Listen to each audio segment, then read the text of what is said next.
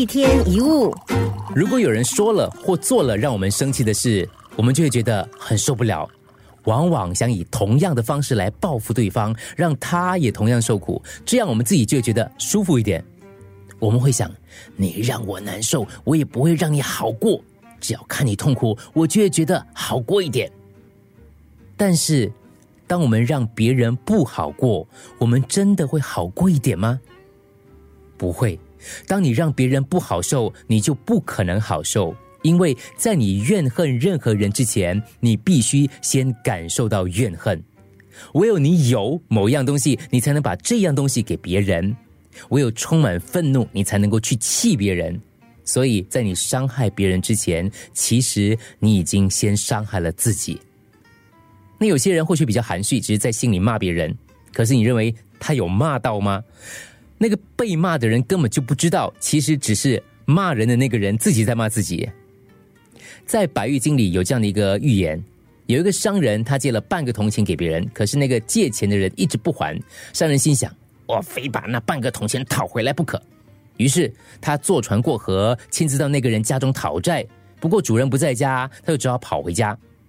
当天晚上，商人在记账的时候才发现，为了要讨回这半个铜钱的债，他花了五钱的费用，坐船来回呀，吃一顿饭啊。这个时候他才知道，这一趟讨债其实很不划算。这个比喻就让我们知道，这个商人很傻，对不对？为了捡葡萄而掉了西瓜。可是我们也同样做同样的傻事，比如说咽不下一口气，找人出气，结果反目成仇，不肯让别人占便宜，为了讨一个公道，因小失大。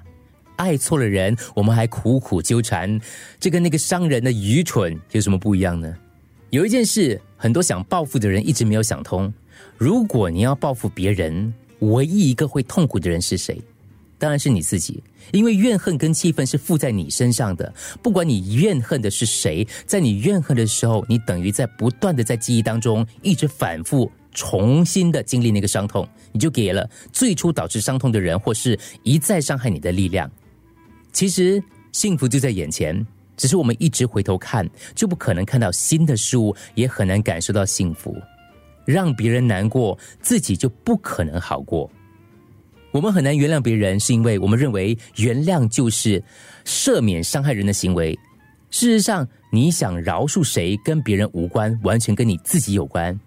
记得，当你原谅别人的时候，你并不是宽宏大量，而是自私自爱，你是给自己自由。宽恕就能带来自由，而宽恕首先要学会的一件事就是爱自己。如果你一时无法原谅别人，没有关系，请先把眼光放在爱自己。你想想看，如果你的心里充满了怨恨，你还有空间容得下爱和快乐吗？一天一物。